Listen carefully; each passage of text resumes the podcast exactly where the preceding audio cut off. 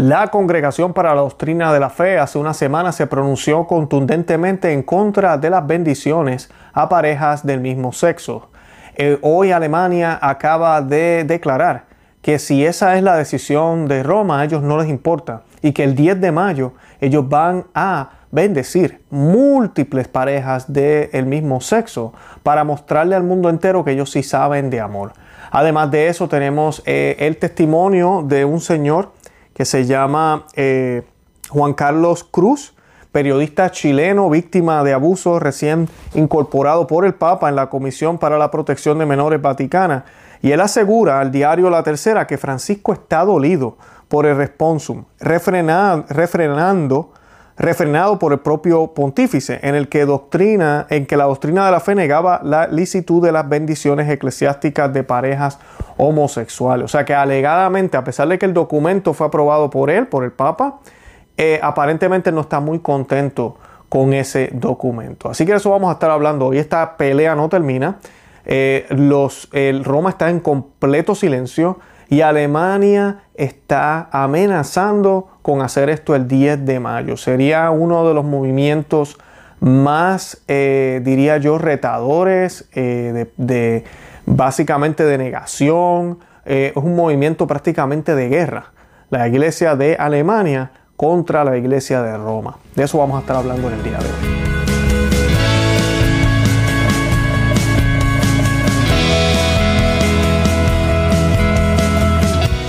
Bienvenidos a Conoce, Ama y Vive tu Fe. Este es el programa donde compartimos el Evangelio y profundizamos en las bellezas y riquezas de nuestra fe católica.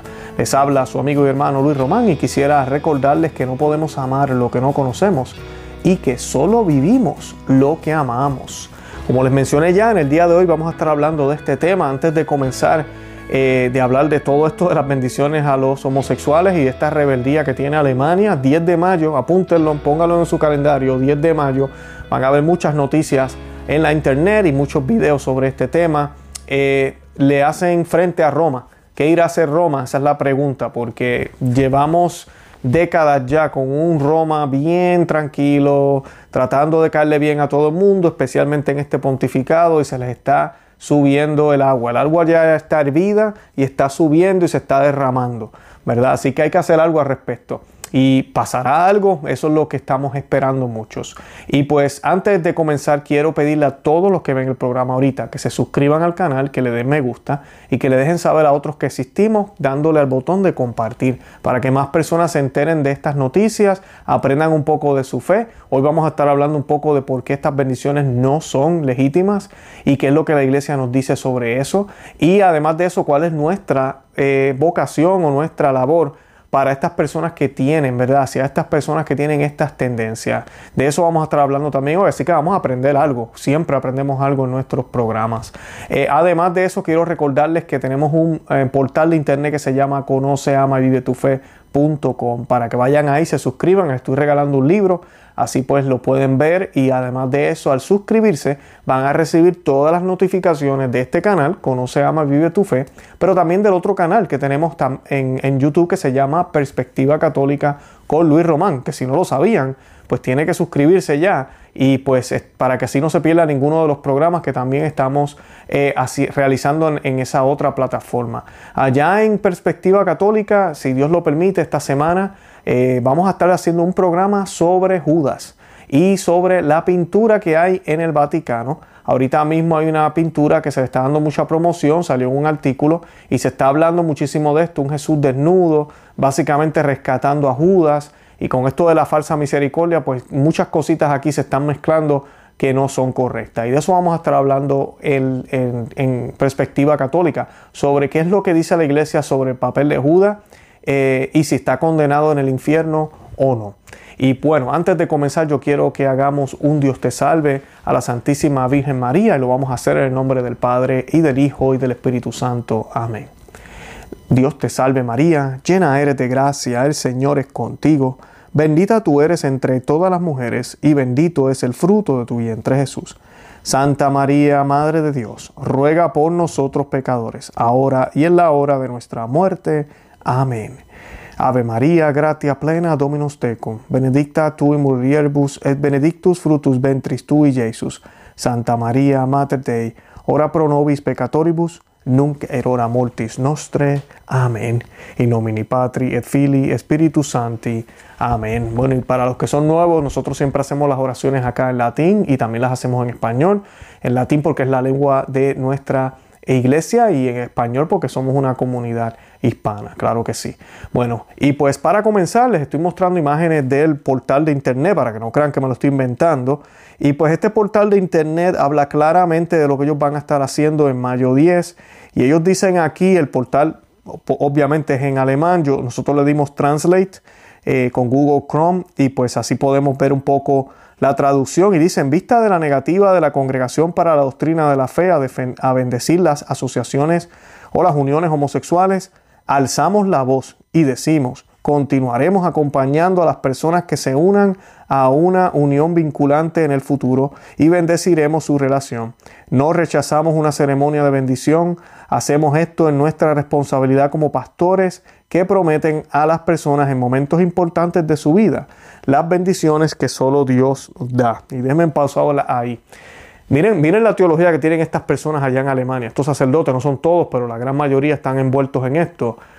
Lo que Dios nos permite, ¿verdad? Estas bendiciones, estos, estos momentos importantes de nuestras vidas merecen la bendición de Dios. Es como ese tipo de catolicismo, donde yo voy a donde el Padre, y cuando digo Padre me refiero a Dios, cuando voy a donde Dios Padre, y le digo, mira, yo soy bautizado, yo hice la confirmación, eh, yo he tomado tantos cursos, llevo 30 años en la iglesia, tú me tienes que dar esto, yo tengo, me tiene que ir bien, me tienes que ayudar con estas cosas, ya yo hice los planes, acompáñame, eh, ¿por qué me está pasando esto? Respóndeme y exigimos. O porque ahora no se trata de la voluntad de Dios, se trata de los derechos de los cristianos. Y de eso es que este se trata aquí. El lenguaje que ellos usan es exactamente eso, de que ellos también tienen derechos. Y cuando empezamos a hablar de derechos, tenemos un grave problema. Nos olvidamos de los derechos de Dios que son primeros.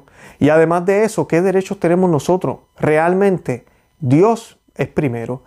Y Dios tiene una manera de, que, de decirnos a nosotros, ¿verdad? Que deberíamos estar haciendo por el nuestro bien, por ese bien mayor que es la vida eterna.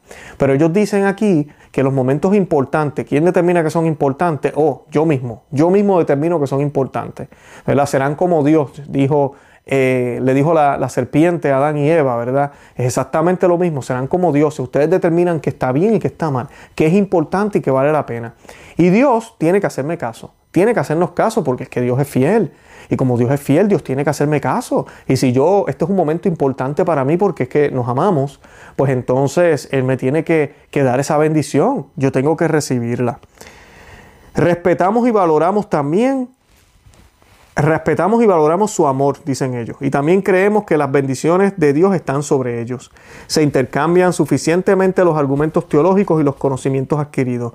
No aceptamos a una moral sexual exclusiva y anticuada que se, lleve a cabo a espaldas de las personas y socave nuestro trabajo en lo pastoral. Básicamente están eh, renegando de la iglesia de siempre, de la iglesia de dos mil años, ¿verdad? Anticuada, rígida, como dicen muchos. La página, ¿verdad? Se llama El amor ganó o gana, y esa es la palabra como en alemán. Y dice abajo, ¿verdad? El amor gana, el amor es una bendición. Las personas que se aman son bendecidas. déjame, déjame, déjame que hacer una pausa. Las personas que se aman son bendecidas. Yo les he dicho el ejemplo porque es que a veces la gente no entiende, ah, amor es amor. No, amor no es amor. Ok, eso no, es así. el amor no es sentimiento, el amor es un compromiso. Se lo dice Luis Román que es casado. Y los que estamos casados allá afuera sabemos que no es fácil. Es lo más bello que nos ha pasado, pero no es fácil. Es un compromiso. Hasta que la muerte nos separe, dice ese juicio, ¿verdad? Ese, eh, juicio, no, esa promesa que hacemos. Ahora, ellos dicen aquí que el amor eh, es una bendición, el amor gana. ¿Amor a qué? ¿Amor a quién? Hay que tener mucho cuidado porque yo puedo amar las cosas malas. Yo puedo amar inclusive el pecado. La Biblia nos habla de eso. O sea, que amor a qué? O sea, amor, yo puedo tener las cosas que no debería estar amando. Así que por amar, simplemente por amar, no necesariamente eso hace que el acto sea bueno o que tenga un valor moral positivo porque, pues porque es amor. Yo les he dado el ejemplo aquí múltiples veces del esposo que tiene un amante Y mira, psicológicamente se ha comprobado que es posible que esos hombres o mujeres, ¿verdad? La mujer que es infiel también, puedan amar a ambos a su manera, ¿verdad? No es la manera correcta. Tú y yo sabemos que el amor es entregarnos, dar la vida por el otro. Y si yo doy la vida por el otro, entonces yo no tengo un amante a escondidas y a espaldas de esa persona. Pero sí se pueden tener sentimientos por ambas personas. E inclusive esos sentimientos pueden llevarnos a hacer cosas buenas por ambas personas, por, por el amante y por, la, y por la pareja. Eso puede pasar y ha pasado y lo vemos. Eso no excusa el grave pecado que está haciendo esa persona, no solo ante Dios, sino también a, su pareja, a sí mismo también. Porque no se están dando la oportunidad de entregarse por completo a una sola persona, sino que tiene dos.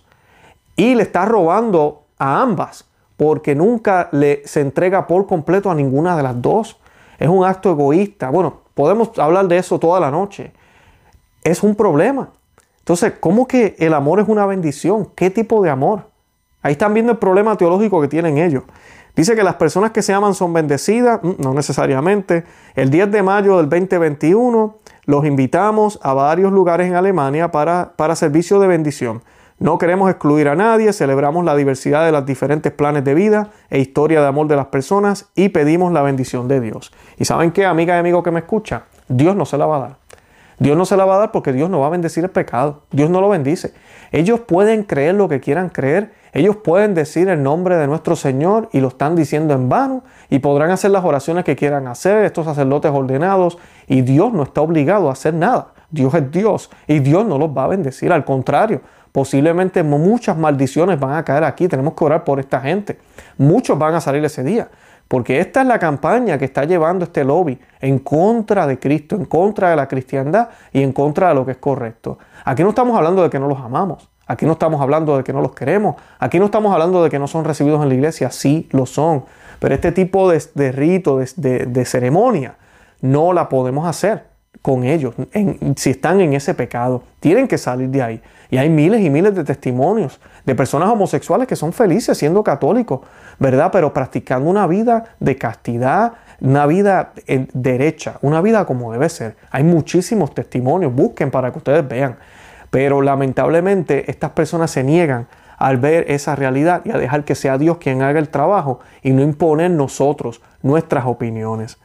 Eh, además de eso, ¿verdad? Dicen ellos que, la, el web, ¿verdad?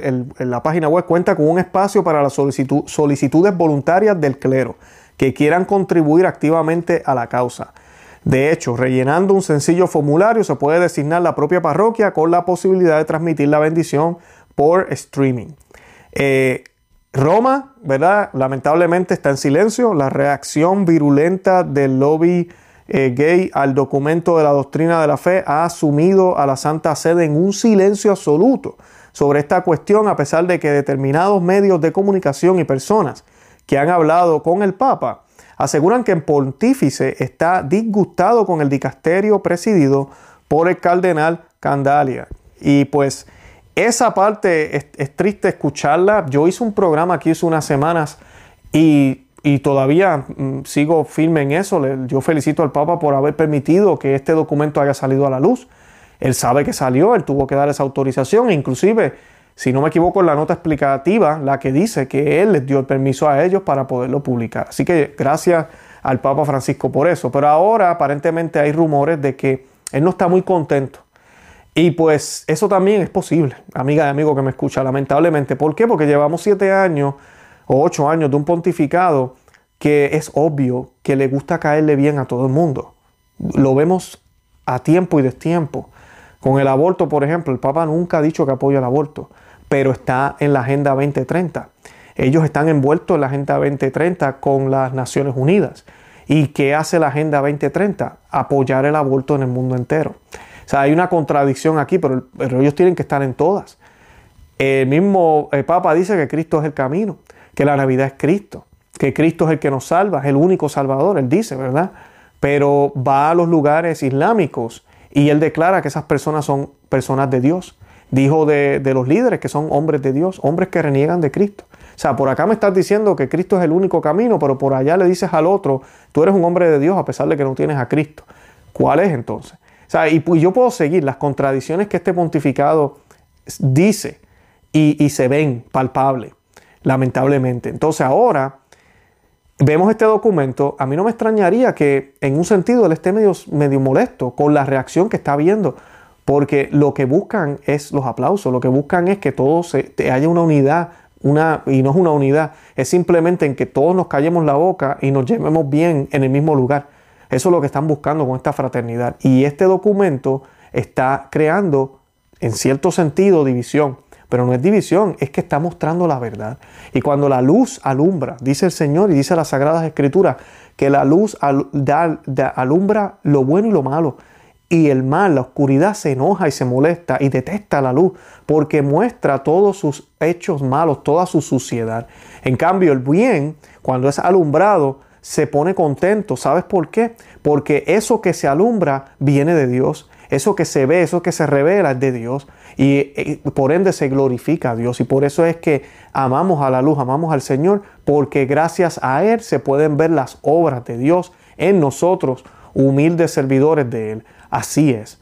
Y pues es, eso es lo que, lo que está pasando. Y este señor, el, el Juan Carlos Cruz, es periodista chileno víctima de abusos fue recientemente incorporado por el Papa mismo en la Comisión para la Protección de Menores Vaticana y aseguró al diario La Tercera que Francisco está dolido por el responsum mm, refrendado por el propio pontífice en el que, en que la doctrina de la fe negaba licitud a las bendiciones eclesiásticas de parejas homosexuales. Él dijo, hablé con el Papa, no quiero contar ninguna intimidad, pero yo sé que el Papa es un hombre que está muy dolido con esto, aunque finalmente él es es el responsable, aseguró Cruz. Él mismo, a quien según confesión propia ampliamente difundida por diarios seculares como El País, el Santo Padre le había dicho sobre su homosexualidad que Dios te ha hecho así. No sé si ustedes se acuerdan de esa noticia, pero eh, a él fue que aparentemente el Papa le dijo eso, Dios te ha hecho así.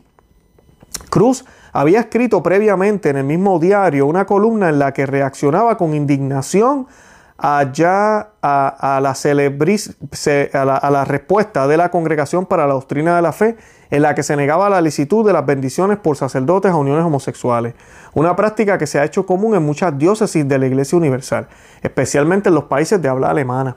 En este texto, Cruz lamenta y dice, ¿por qué se sienten estos hombres con el derecho de discriminar en forma tan ofensiva a la comunidad homosexual con palabras como la Iglesia no puede bendecir el pecado? ¿Perdón? Prohibido bendecir. No vimos a los obispos de Caradima en una foto bendiciéndolo a él. Pero bueno, es cosa de los oscurantistas responsables de la doctrina de la fe, siente Cruz. Ciertamente el Papa se hizo responsable al estampar su firma, pero ahora está dolido y, hará algo para compensarlo. Siento que de alguna forma va a esperar esta situación, eso confía eh, Cruz. Aunque siempre según Cruz, el Papa ni siquiera firmó no sé el detalle, pero sé que él no firmó. Pese a ello, lo que se llama el responsium, que es responsabilidad de la CDF, se hizo igual. Eso no es culpa al Papa, porque él es el responsable de todo. El Papa que yo conozco no es un Papa que se refiera a la comunidad homosexual de esa manera, todo lo contrario. Eh, y él continúa, ¿verdad?, con otros comentarios. Y esto sí que, es, lamentable. Roma no dice nada. Tenemos este señor hablando así. Eh, tenemos Alemania amenazando a Roma en, ahora en mayo 10, tres días antes de el, otro aniversario de las apariciones de Fátima. Eh, esto está patas arriba. Tenemos que orarle a Dios para que la iglesia vuelva a pronunciarse tajantemente. Y esto es consecuencia, ¿saben de qué? De que la iglesia ha adoptado una posición que no es en acorde con lo que nuestro Señor nos dijo. Nuestro Señor nos dijo que tú sí sea sí y que tú no sea no. Cosas en el medio, cosas tibias, esto es lo que trae. Esto es lo que trae. Y tú podrás decir una verdad aquí, media verdad allá, otra mentira acá. No va a funcionar. A la larga lo que vas a tener es confusión, división y problemas. Y eso es lo que estamos viendo ahora. Ya van décadas de este problema grave. Y esto se ha amplificado más en este pontificado. Así que tenemos que orar por toda esta situación y ver qué va a pasar, estar pendiente a lo que va a suceder en mayo 10 muy lamentable y Roma tiene que actuar, de verdad que sí. Yo les pido a todos los que me están viendo que su Santo Rosario que usted hace todos los días, oremos por el Papa, oremos por los cardenales y por estas malas noticias que se están viendo en Alemania definitivamente la iglesia de Alemania, escúchame bien lo que voy a decir, tiene que ser excomulgada y nos va a doler, pero ojalá allá en Roma, empezando por el Papa, tengan los pantalones, por no decir la palabra con C, de hacer lo que tienen que hacer y ya no permitirle a estas personas seguir haciendo este tipo de acciones con el supuesto consentimiento y con la bendición de la Iglesia Católica, que no la tienen, pero todavía ellos son parte de la Iglesia Católica. Yo los invito a que, a que visiten nuestro blog, no se vivetufe.com, que se suscriban aquí al canal en YouTube y que le den me gusta, que lo compartan en todos los medios sociales y que le dejen saber a otros que existimos. De verdad que los amo en el amor de Cristo y Santa María, ora pro nobis.